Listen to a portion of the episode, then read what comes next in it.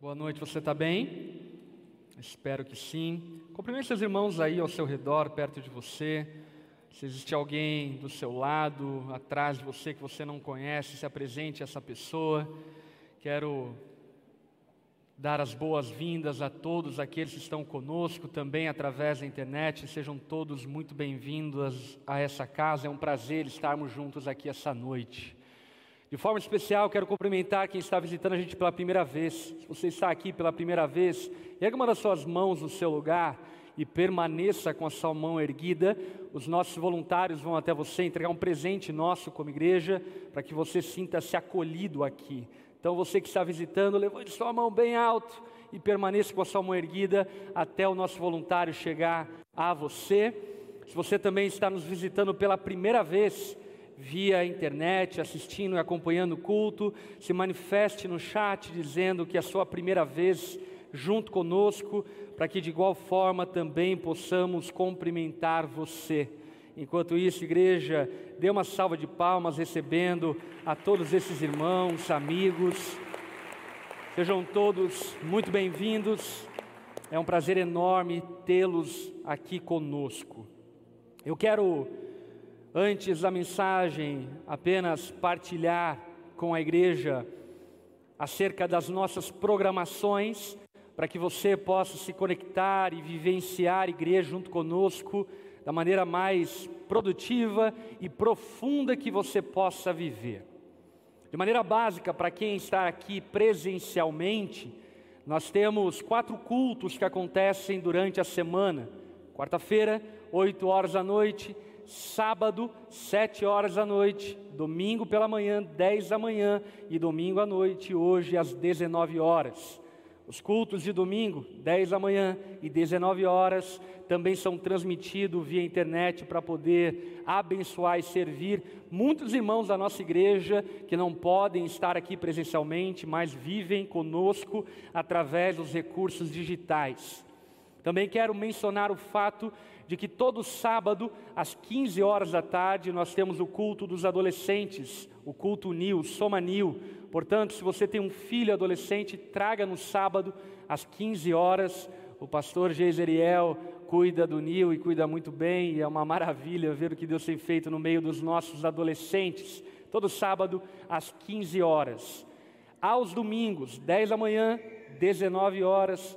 No sábado, às 19 horas horas também, paralelo ao nosso culto, acontece tanto o Kinder, que é o nosso trabalho com as crianças, como também o Shift, que é o trabalho com os pré-adolescentes. Portanto, desde lá do bebezinho, saindo, andando, saindo da fralda, dois anos e pouco, até os adolescentes, aos 12 anos, paralelo ao culto, nós temos aqui o espaço dos pré-adolescentes, que você pode trazer seu filho para que ele tenha esse tempo de comunhão, de adoração, de edificação.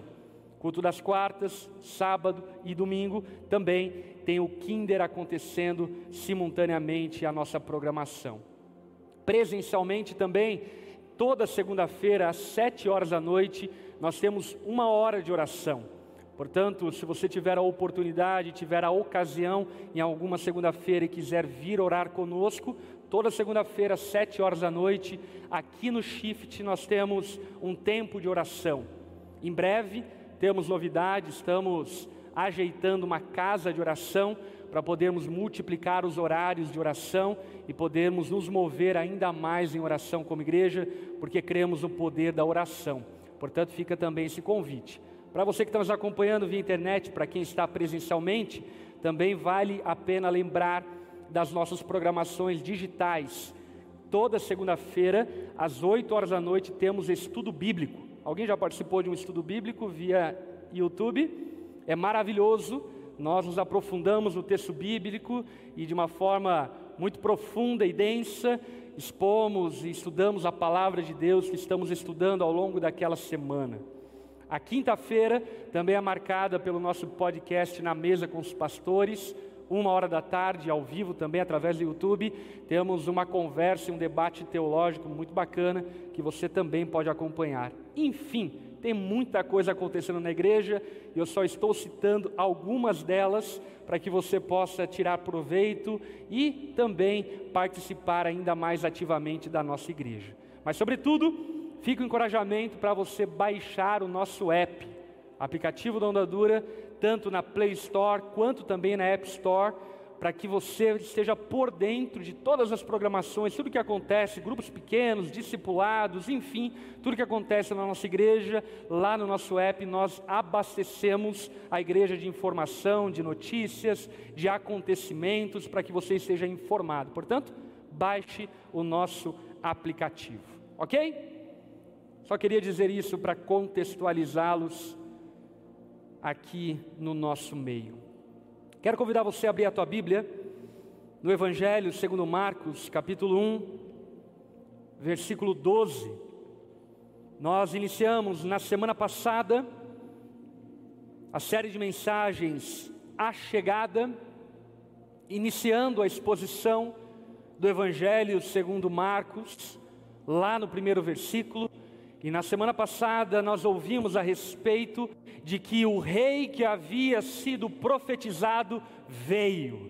Ele é Jesus Cristo, Filho de Deus, aquele que não nos deixou órfãos, mas pelo contrário, cumpriu as profecias e de maneira legítima exerceu o seu ministério dentre os homens, sendo confirmado por meio dos profetas, por meio de João Batista e no seu batismo, a Trindade, o Pai, o Filho, ali também são confirmados, testificando do ministério do Filho de Deus que viria e que veio para salvar pecadores infames como eu e como você.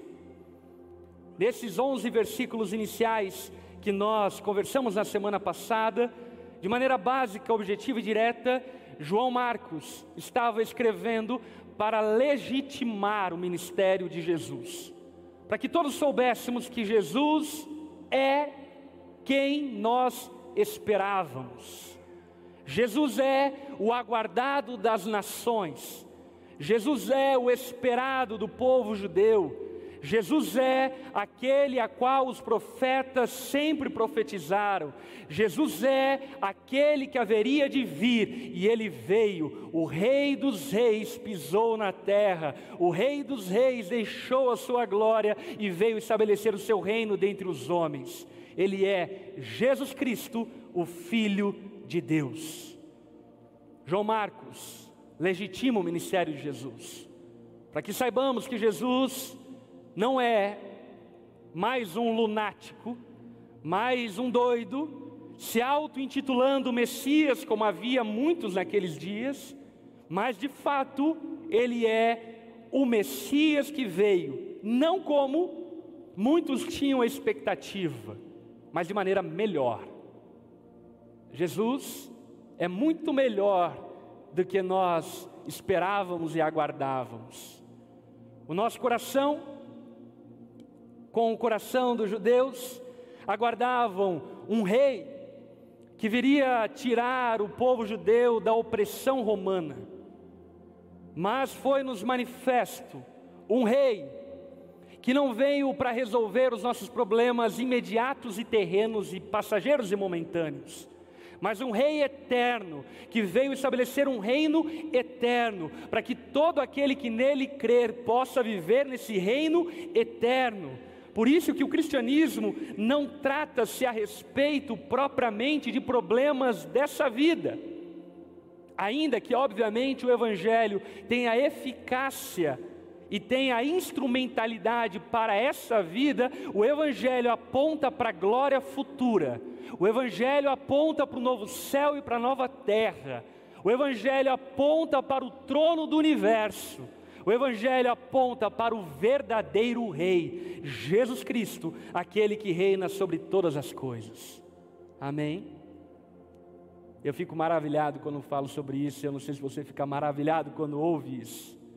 É maravilhoso sabermos que nós não estamos aguardando um presidente, que não estamos aguardando um partido, que não estamos aguardando um sistema político, um sistema econômico, mas nós esperamos aquele que, feito as profecias veio e ele mesmo disse que voltará para nos buscar como cantamos, para que vivamos eternamente junto a ele em um reino real, material, físico, o novo céu e a nova terra. Um lugar perfeito, aonde o pecado não é bem-vindo, aonde as lágrimas só vão existir se forem de risada aonde a dor será extirpada e as doenças não mais existirão, aonde todo aquele que crê ressuscitará nos últimos dias junto com Cristo e viverá eternamente junto a Ele. É esse rei que nós aguardamos. E João Marcos está empenhado em dar testemunho acerca do ministério de Jesus, para que eu e você creiamos para que eu e você saibamos quem Ele é e os efeitos da Sua obra em nós. Por isso, nessa noite, eu quero compartilhar uma mensagem com a igreja que eu intitulei de Resista ao Diabo. Resista ao Diabo. Por que nós podemos resistir ao diabo? Eu já vou te dar o ouro no começo da mensagem. Resista ao diabo, porque Cristo venceu o diabo. Aleluia. Olha para quem está ao teu lado e diga: resista ao diabo, porque Cristo venceu o diabo. Eu e você não precisamos vencer Satanás, ele já foi esmagado na cruz do Calvário, ele já foi pisado pelo Filho de Deus. E eu e você, em Cristo Jesus, somos mais do que vencedores por meio daquele que nos amou. Dito isto, vamos ler Evangelho segundo Marcos, capítulo 1, versículo 12. Acompanhe a leitura. Em seguida, o Espírito Santo conduziu Jesus ao deserto, onde ele foi tentado por Satanás durante 40 dias. Estava entre animais selvagens e anjos o serviam. Essa é a porção de texto que nessa noite nós vamos examinar e aplicar aos nossos corações. Mas antes de o fazermos, vamos orar. Baixe tua cabeça, feche seus olhos. Vamos conversar com o Senhor. Pai de amor, obrigado pela graça e privilégio de nos trazer até aqui.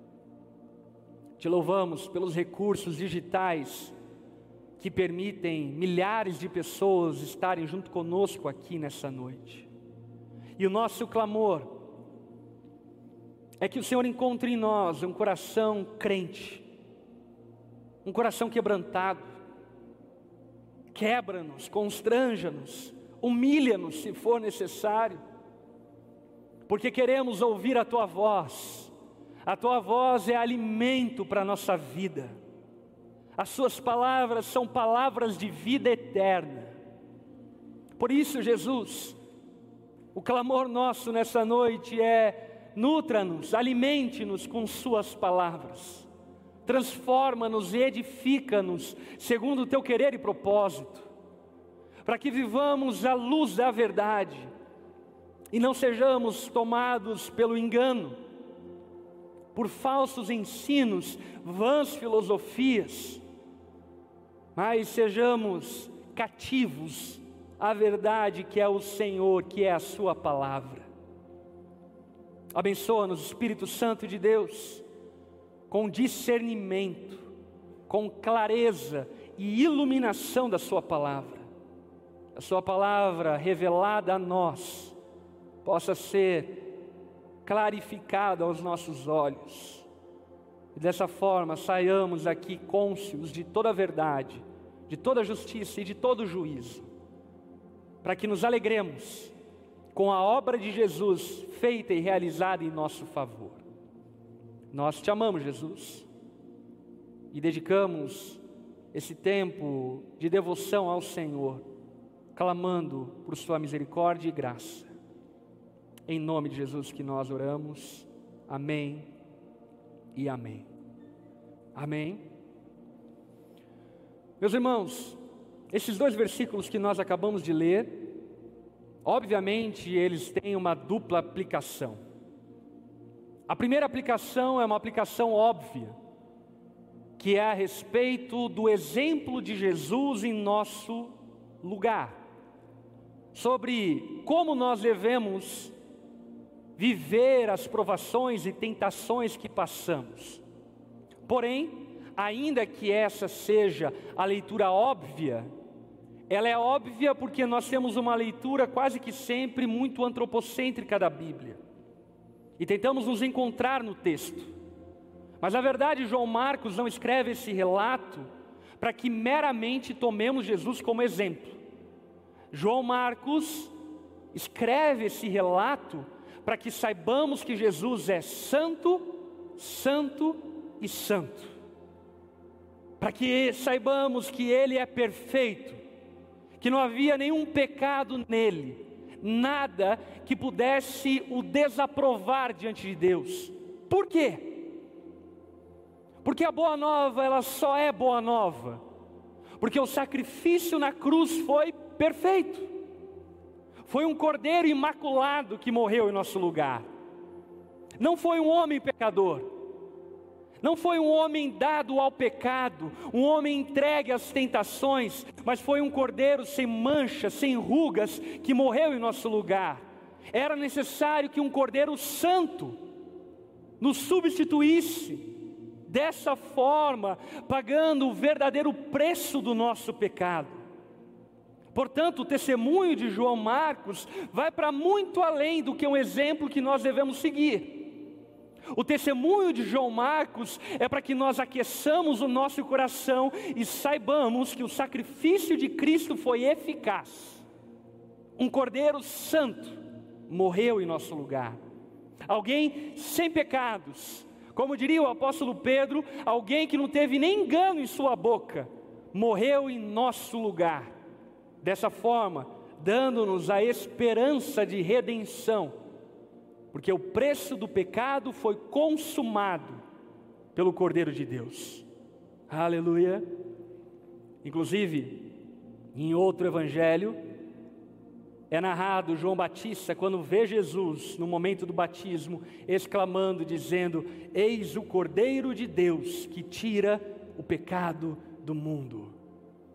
Ele é o Cordeiro, Ele é o sacrifício perfeito, e talvez você não esteja tão familiarizado com a palavra de Deus e não entenda o porquê disso. E de maneira breve eu preciso te contextualizar. A palavra deixa evidente desde Gênesis que a justiça contra o pecado é a morte. Aquele que pecar certamente morrerá. Adão e Eva os nossos pais federais pecam, Adão, nosso representante, peca, fazendo-nos herdar uma natureza pecaminosa e fazendo-nos nascer no próprio pecado. Portanto, temos um seríssimo problema. Todos nós pecamos e o salário do nosso pecado é a morte. Mas como poderemos pagar o preço do nosso pecado se o preço do, do nosso pecado nos leva à morte? É impossível. Se o preço do nosso pecado é a morte, quando morremos acabou, então não tem como pagar. Quem pode pagar? Apenas um cordeiro santo, que morre em nosso lugar, e morrendo no nosso lugar, não tendo os pecados que nós tivemos, pode ressuscitar, voltando à vida, porque dessa forma, ele leva sobre si a nossa condenação. Por isso a importância do nascimento virginal de Jesus, por isso a importância da narrativa que aponta para a santidade de Jesus, e por isso, ao longo da história, tanta gente tentou de alguma forma difamar e trazer traços pecaminosos para a conduta e para o caráter de Jesus. Tais traços nunca encontrados na narrativa ocular e na testemunha fiel dos apóstolos porque o nosso Senhor é santo. Nós adoramos aquele que é santíssimo, aquele que não foi encontrado nenhum pecado, aquele que de fato poderia nos substituir. E aqui então, João Marcos está narrando a prova de fogo, o tiro inicial do ministério de Jesus. Dentro da tradição judaica, os rabinos só poderiam exercer seu ministério a partir dos 30 anos de idade. E Jesus, aos 30 anos de idade, então, respeitando a cultura e a tradição judaica a qual ele estava inserido, inicia o seu ministério. E como Jesus inicia o seu ministério? Primeiro, de maneira gloriosa. Rio Jordão, céu se abrindo, Pai falando: Este é meu filho amado. Você já parou para pensar a pirotecnia desse momento? Já parou para pensar a narrativa desse momento? Que vibrante! a teatralidade, o céu se abrindo, uma voz como um trovão rasgando o céu, uma pomba se manifesta representando o Espírito Santo, todos aqueles que estavam ali das regiões da Judéia, testemunhando aquilo que estava acontecendo com Jesus, é um dia glorioso. Mas João Marcos faz uma abrupta interrupção, dizendo no verso 12: em seguida, Jesus sai do monte e vai ao vale em pouquíssimos segundos. Jesus sai desse momento glorioso de aplausos e aprovação para um momento de provação. Jesus sai desse lugar de glória para um lugar de humilhação. Jesus sai de um lugar de frescor nas águas do batismo para um lugar de calor, de tentação que é o deserto. O deserto para os judeus é algo muito familiar, para nós não tanto. Mas o povo judeu observa na sua história e na sua tradição até os dias de hoje, a festa das tendas, dos tabernáculos, é a lembrança do deserto. O povo que peregrinou durante 40 anos o deserto, e agora, em seguida desse momento glorioso de batismo, nesse momento glorioso de aprovação, o Filho de Deus é encaminhado para ser tentado, para ser provado no deserto. Observe que ser filho de Deus não livrou Jesus da aprovação, pelo contrário, o empurrou para a aprovação era porque ele era o filho de Deus, era que ele deveria ser provado. E obviamente que isso aplica-se a nós ao entendermos que, pelo fato de sermos filhos de Deus, não nos isenta de provação, mas pelo contrário, nos expõe à aprovação. Se de fato cremos em Jesus, precisamos ser provados. Como saberemos se cremos se não formos provados? Não faz sentido? Como saberemos se Jesus é quem o Pai testemunhou se ele não fosse provado? Como poderíamos confiar em Jesus se ele não passasse pela provação que ele passou? Jesus, como Filho de Deus, é encaminhado e levado ao deserto para ser provado. No batismo, Jesus se identifica com os homens pecadores. No deserto, ele se demonstra como o homem perfeito. no batismo, ele submete-se a João Batista como qualquer pecador. Não porque ele tinha pecado, mas porque ele se identificou conosco. Agora, no deserto, ele mostra de maneira clara e evidente, vencendo Satanás, que ele não era um homem comum, mas ele era o homem perfeito, o homem que não tinha pecado, o homem que não tinha erros, o homem que poderia ficar sobre a opressão de animais selvagens, demônios e ainda assim não pecar. Jesus no deserto, confirma a mim e a você que de fato Ele é santo, Ele é perfeito, Ele não tem pecados, não tem engano em Sua boca. O que é curioso é que em seguida Jesus é encaminhado para o deserto para ser provado por quem? pelo Espírito Santo. E isso, por vezes, para nós é chocante. Porque às vezes nós pensamos que Deus tem a obrigação de realizar os nossos sonhos. E aí já fica uma sugestão de leitura do meu amigo Bibotalk, o Deus que destrói sonhos. Parece que o tipo do Espírito Santo não é o tipo do Espírito Santo que eu e você por vezes adotamos crer. Um espírito que conduz o Filho de Deus para o vale sombrio da morte. Um pastor que conduz um filho para ser provado, para ser submetido ao fogo da provação, ao cadinho da provação, para que aquilo que é precioso pudesse ser refinado e se houvesse alguma impureza pudesse ser queimado. E é óbvio que o testemunho dos evangelhos nos demonstram de maneira muito clara que não havia nenhuma palha, não havia nenhum feno, não havia nenhuma madeira que podia ser consumida em Jesus, porque ele era pedra preciosa.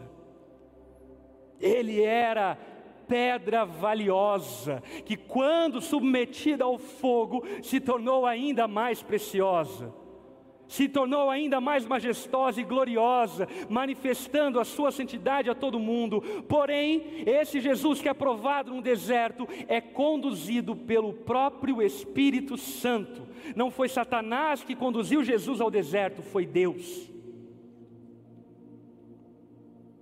Como eu falei, esse texto tem uma dupla aplicação. E certamente eu e você também devemos considerar o fato de que Deus, por vezes, faz conosco como fez com Jó. Nos submete a provações. Tiago deixa evidente e claro que Deus não nos tenta. Nós somos tentados pelos nossos próprios maus desejos. Porém, Paulo diz que Deus os prova. Portanto, Deus muitas vezes nos conduz, como diria o Salmo 23, a lugares que nós não queríamos ir. Para quê? Para que sejamos aprovados. Talvez você seja o tipo de pessoa que fugia de prova. Você é esse tipo de pessoa? As provas são muito boas, porque elas identificam se você está qualificado para estar na condição e na situação em que está. Ainda que durante a minha infância eu fui um péssimo estudante, eu sempre amei prova. Porque as provas identificavam as minhas qualificações, as minhas falhas e faltas. Pela graça de Deus, as provas me identificavam muitas vezes como alguém que deveria estudar mais. E pela graça de Deus, ainda que tive a adolescência turbulenta na escola, não reprovei nenhum ano, aleluia, isso é graça. As provas, elas não necessariamente devem ser desejadas, até porque Jesus nos ensina no Pai Nosso e dizemos: Pai, orando, afasta de mim o mal. Agora, ainda que não devamos desejar as provações, é necessário que saibamos que vamos passar por provações. Olhe para quem está ao teu lado, diga a essa pessoa: você vai passar por provações. E as provações não identificam que você está numa rota errada. As provações de Jesus não identificam que ele estava em uma rota errada, pelo contrário, as provações de Jesus identificam que ele estava na rota certa. O Salmo 23 é fascinante nesse sentido, porque ele narra passos verdejantes, águas tranquilas, e de repente ele fala: ainda que eu ande pelo vale sombrio da morte, não temerei perigo algum, porque tu estás comigo como se dizendo que o vale sombrio da morte é o caminho pelo qual o bom pastor guia as ovelhas como eu e você. Que o lugar de provação, que o lugar de medo, de pavor, por vezes é o lugar aonde Deus está nos ensinando, nos provando para que sejamos aprovados. O que é curioso, na palavra grega utilizada por João Marcos, quando ele fala que o Espírito conduziu. É uma palavra grega chamada equibalei. Talvez vocês vão lembrar de alguma música, equibalo. Essa música e esse termo equibalei fala sobre jogar, expulsar, mover. Portanto, o Espírito Santo expulsou, moveu Jesus para a aprovação, porque ele precisava ser provado.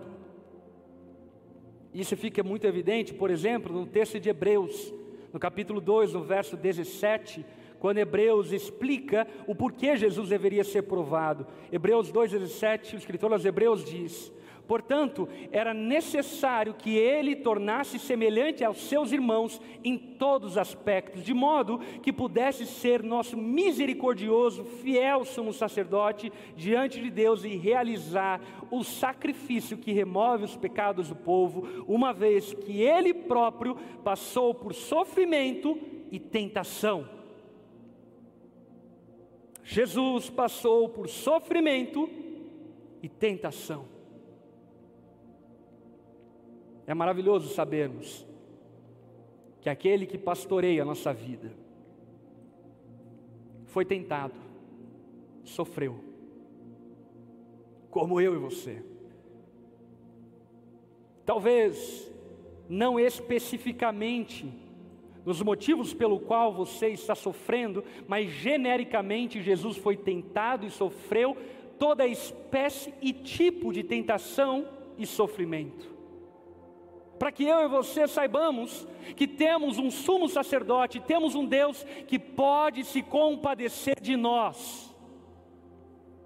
Certamente você já deve ter ouvido ou até falado para Deus ou para algum amigo. Ninguém me entende, ninguém sabe o que eu estou passando, ninguém sabe o que eu estou sofrendo. Isso é mentira. Deus sabe o que você está passando, Ele sabe o que você está sofrendo, Ele chora as suas lágrimas, como você, Ele é tentado, Ele foi provado, como você, Ele passou por todo tipo de provação, porém com um detalhe: não cometeu pecado algum. Em toda aprovação, Jesus gabaritou.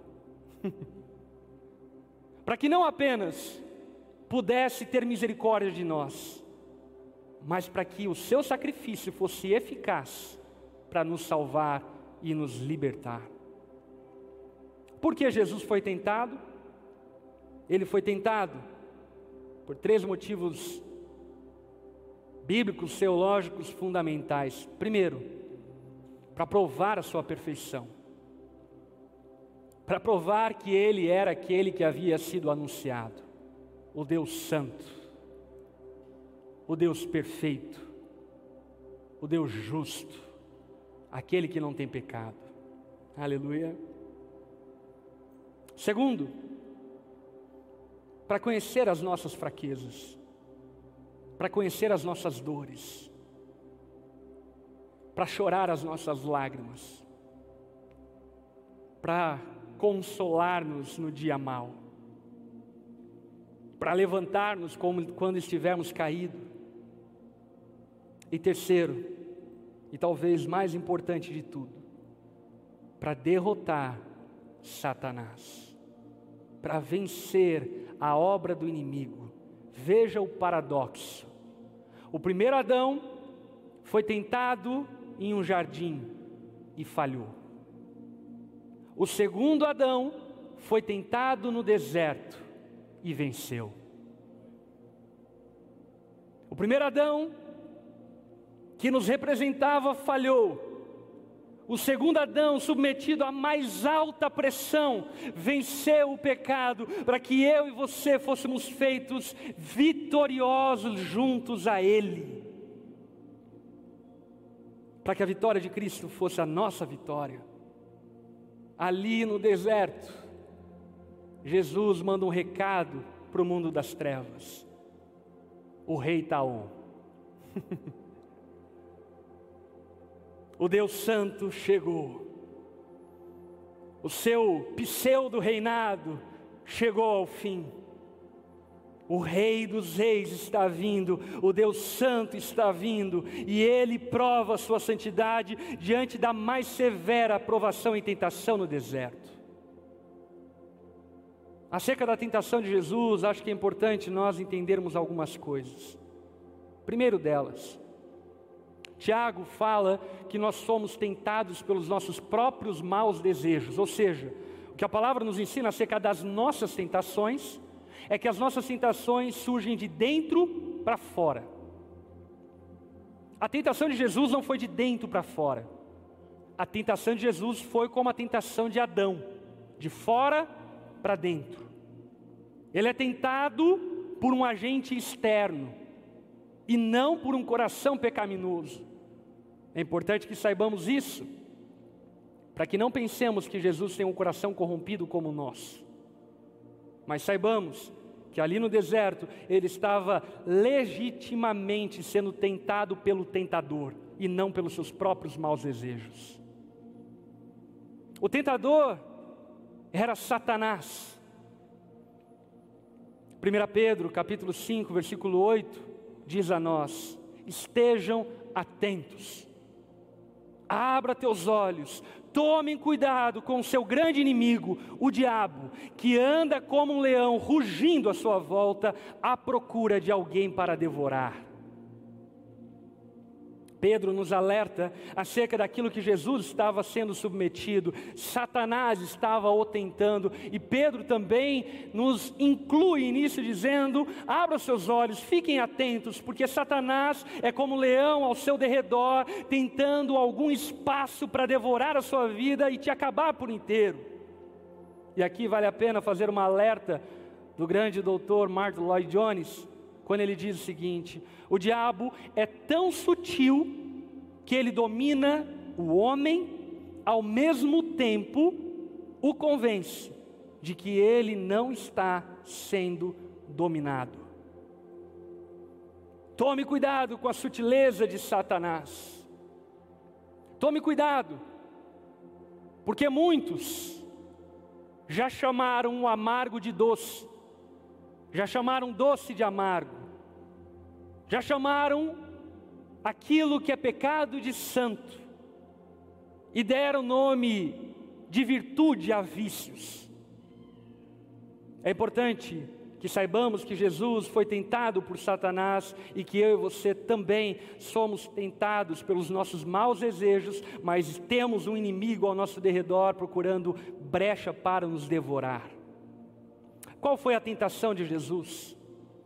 No Evangelho Sinótico de Mateus e Lucas, nós vemos que Jesus foi tentado em três coisas básicas, não que é todo o montante das provações, porque Jesus ficou durante 40 dias.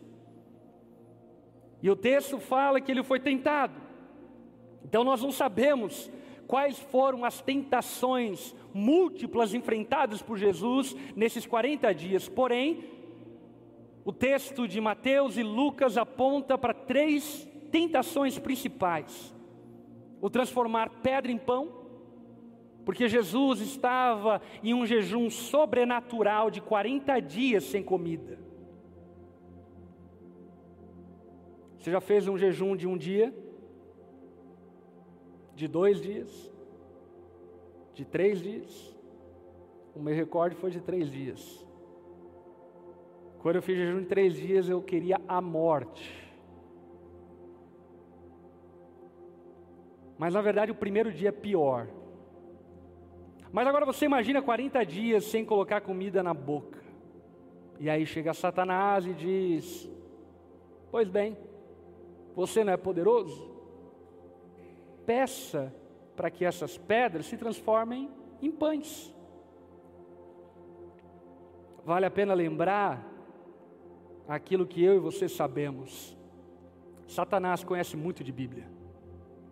Por isso, não se encante quando você achar argumentos para justificar os seus pecados.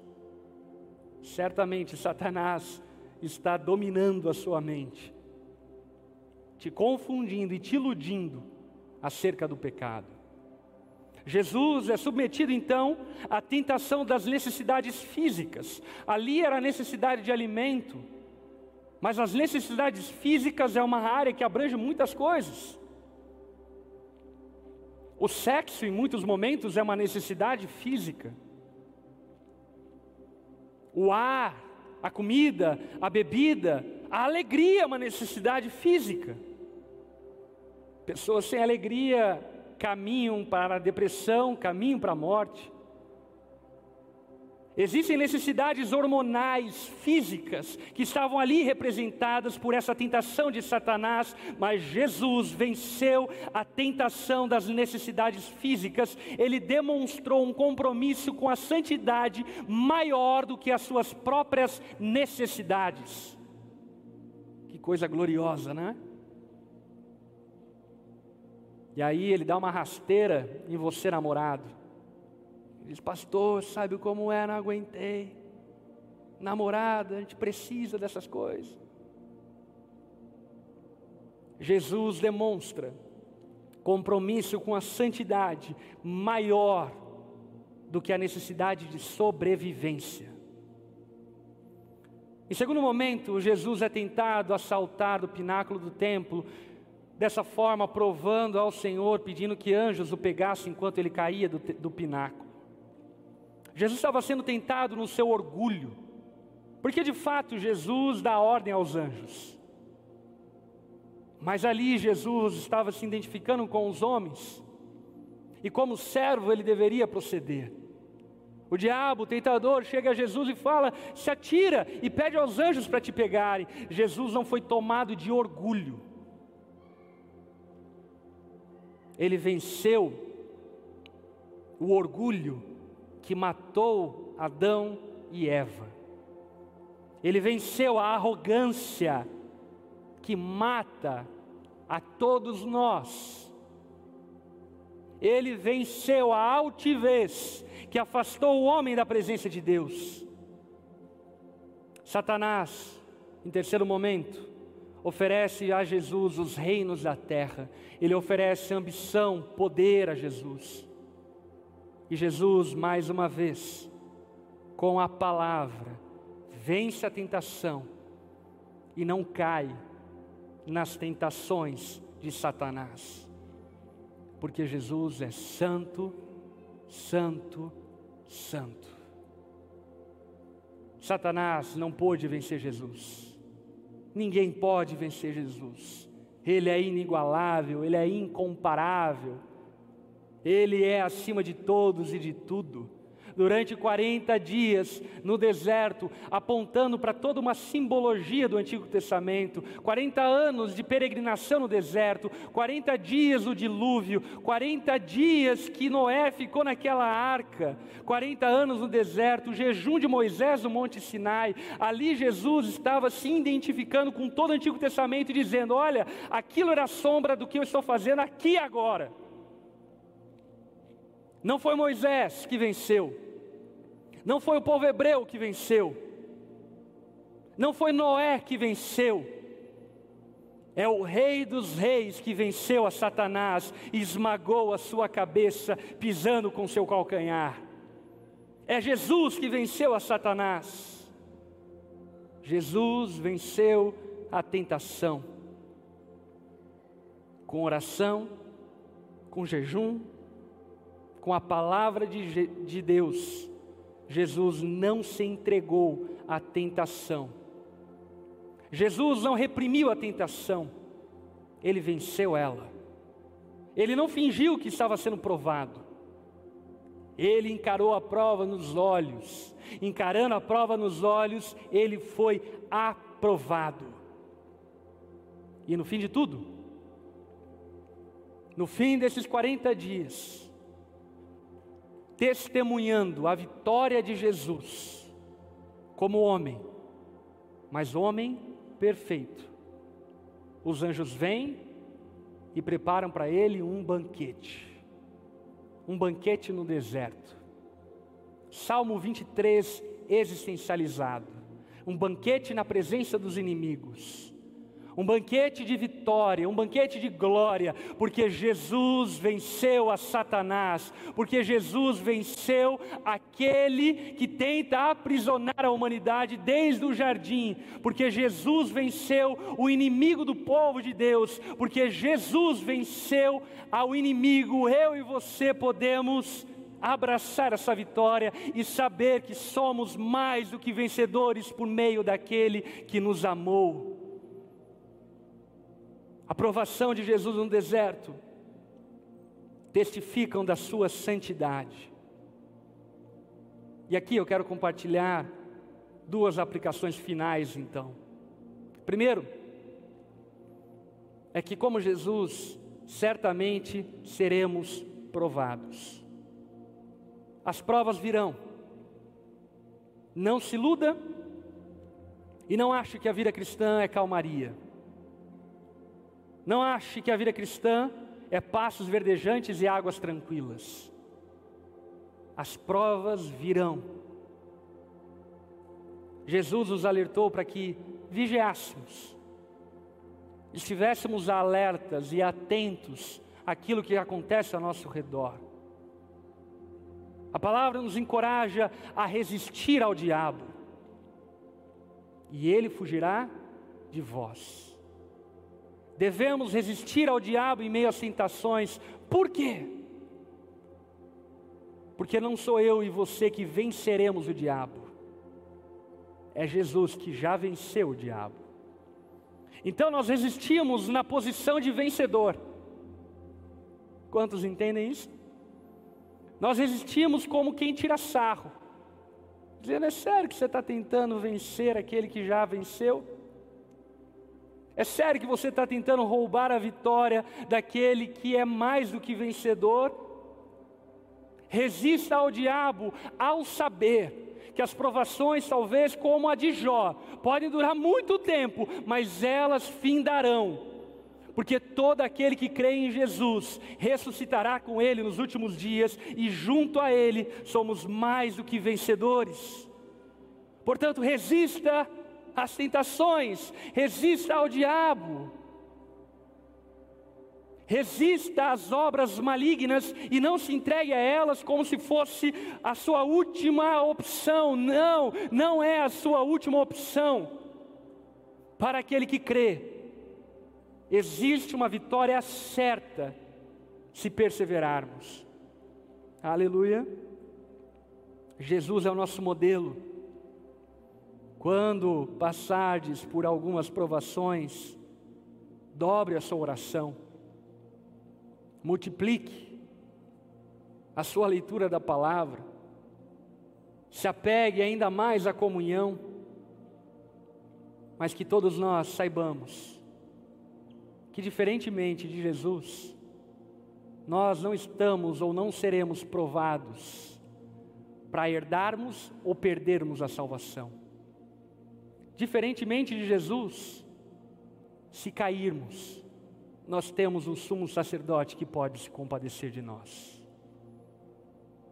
Quando, ainda que vigorosamente você lutar contra o pecado, e porventura vier a tropeçar, porventura se entregar ao orgulho, porventura se entregar às cobiças, desejos, porventura se entregar à luxúria, ou seja lá qual pecado for, saiba que eu e você não caímos em pecado e isso nos faz não merecedores da salvação, porque Jesus venceu Satanás. Então temos um sumo sacerdote que pode se compadecer de nós. Meu irmão, se você veio até aqui essa noite, como derrotado por Satanás. Eu quero que no nome de Jesus você saia daqui sabendo que existe perdão, graça e misericórdia em Jesus. Existe um Deus que venceu Satanás no seu lugar, para que você levante a sua cabeça e tente mais uma vez.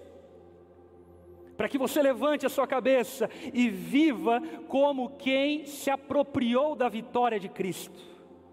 Se cairmos, temos um sumo sacerdote misericordioso que se compadece de nós. E por fim, Jesus venceu o pecado. A boa nova do Evangelho não é o que nós podemos fazer, é o que Jesus fez. A boa nova do Evangelho não é sobre quanto podemos ser bons, é sobre aquele que é totalmente bom, que venceu Satanás.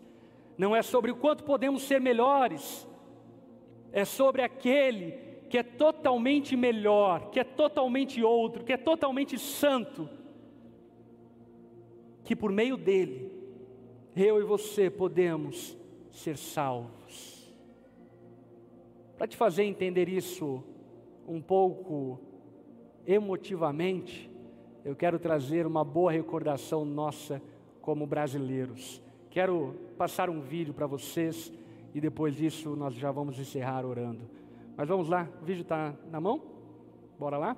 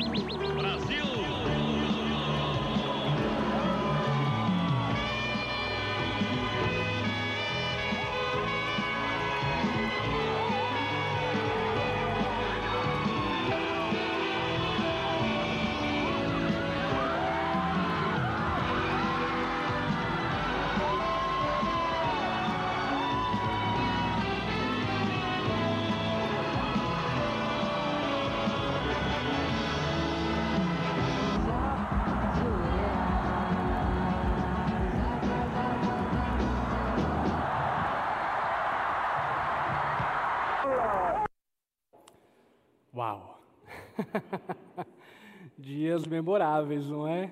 Quem aqui celebrou muito o pentacampeonato do Brasil? Que no nome de Jesus, ano que vem, vem o Ex, amém? Mas eu usei desse vídeo para que nós pensássemos em algo. Você percebeu, e você certamente se lembra, que todo o Brasil parou para celebrar o pentacampeonato do Brasil. A minha, minha esposa, que não entende nada de futebol, ela sempre me questiona isso.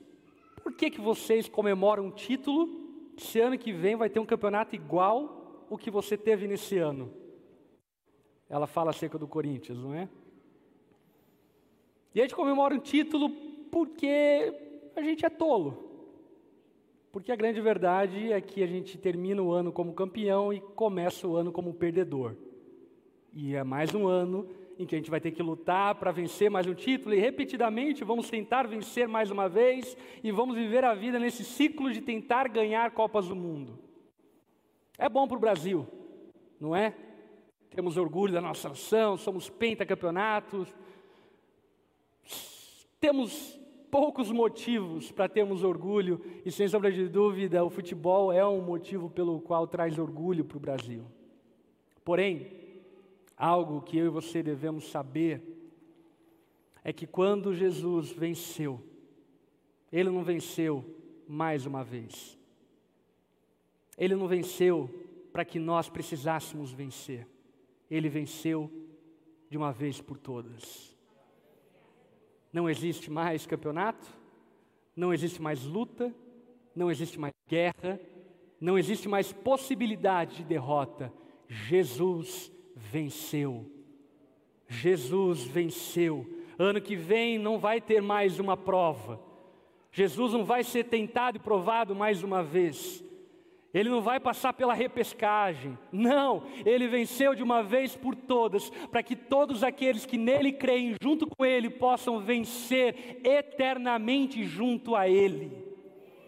É que o escritor aos Hebreus diz: no Antigo Testamento, os animais eram sacrificados repetidamente, porque eles não podiam perdoar pecados, eles não resolviam o problema da humanidade, mas quando o Cordeiro Santo de Deus morreu na cruz do Calvário, de uma vez por todas, foi rasgado todo o escrito de dívida, e ali o Cordeiro Santo, aquele que venceu Satanás, concedeu-nos vitória gratuitamente por meio do seu amor.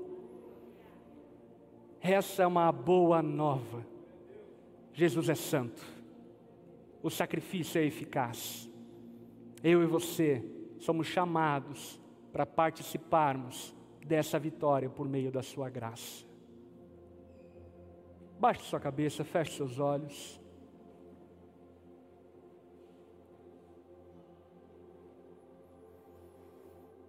Sabe, talvez você seja aquele tipo de pessoa que tem flertado com o cristianismo há meses, há anos talvez.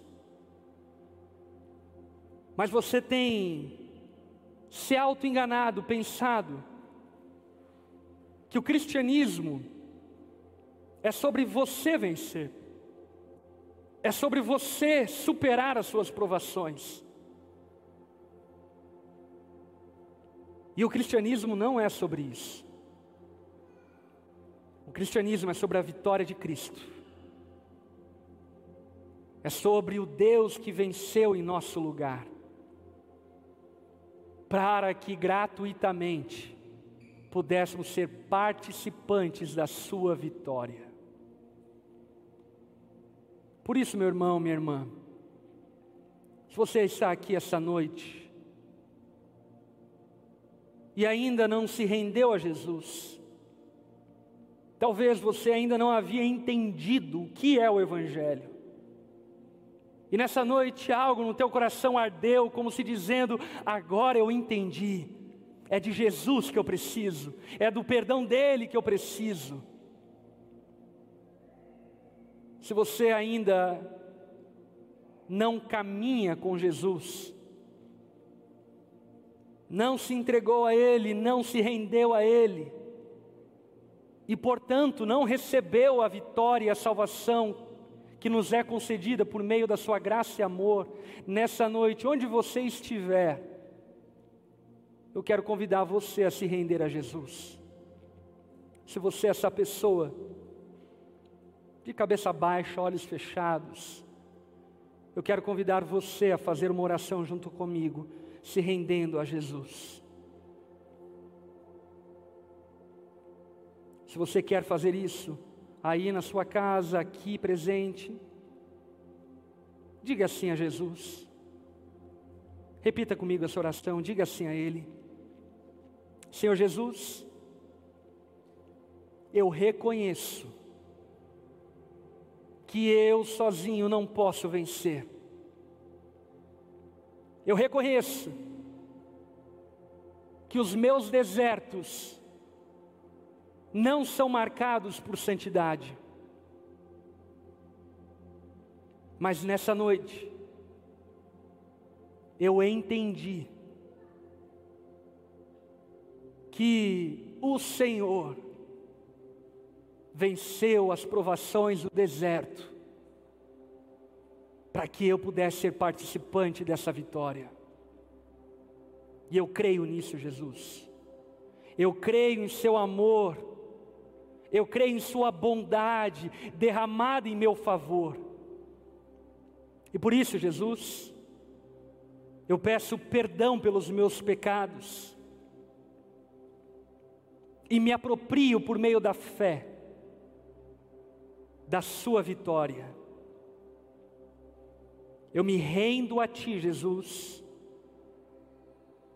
e eu reconheço como Senhor de toda a terra, céus, e como o único que pode me salvar. Recebe minha vida em tuas mãos. Eu oro e me entrego a ti, em nome de Jesus. Amém e amém.